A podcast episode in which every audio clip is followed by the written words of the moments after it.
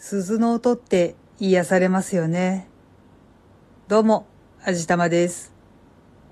いやー、鈴好きなんですよ。もう凝りまくって集めまくっているというほどのものではないんですけど、なんとなくお店で見かけて振ってみて音がいいものだとつい買ってしまいますね。今、このコロナ禍だとあんまりお店のものに触らない方がいいのかもしれないんですけど、鈴はね、思わず見かけるとちょっと振って音を確かめてしまいますね。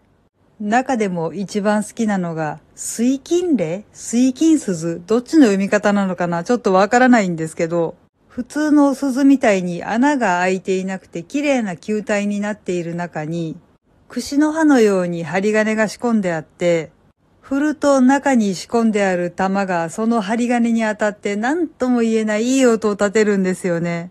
まあ、オルゴールボールとかガムランボールとかと作りが同じなんだろうと思うんですけど、日本で作られたものの方が音がいいような気がします。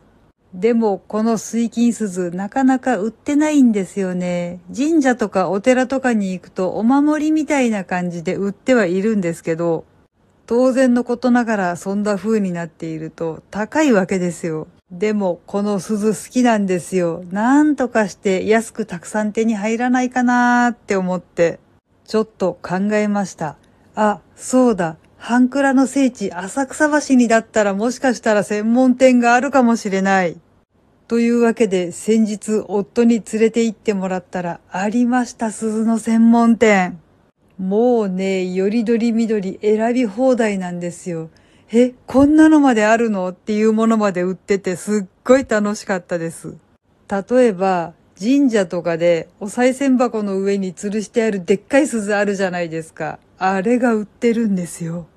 他にもカウベルとかもたくさん売ってたし、あと、ぬいぐるみの中とかに仕込んでもちゃんと音が鳴るような鈴とかもありました。もちろん水金鈴もたくさん売ってました。もう心ゆくまで音を楽しんでいくつか買ってきましたよ。あと、ちょっとネタとして欲しかったんだけれども、値段と音のために断念してしまったものが一つあります。神楽鈴と言うんですけどね、あの、巫女さんが手に持ってシャラシャラ振ってる鈴がたくさんついたあの棒のことです。めっちゃくちゃ欲しかったんですけどね、やっぱり高かったです。そして、あの音っていうのはやっぱり振ると近所迷惑になるから買えませんでした。何に使うんだよっていうツッコミ食らいそうなんですけどね。いや、だってあれいい音するじゃないですか。巫女さんの装束だってその気になればいろいろと手に入れる手段っていうのはありますしね。まあやりませんけどさ。というわけで現在我が家にはとてもいい音のする鈴がたくさんあります。普通にキーホルダーに細工したり、パラコードで外側きれいに編んで中に入れてみたりして楽しんでいます。一応通販とかもやっているようです。えーと、楽天とかで買うより安いんじゃないかな。もう、ハンクラお好きな方には何を今更な話かもしれないですけど、お近くの方は一度行ってみられるといいのかもしれません。はい。というわけで今回は鈴についてのお話をちょっとしてみました。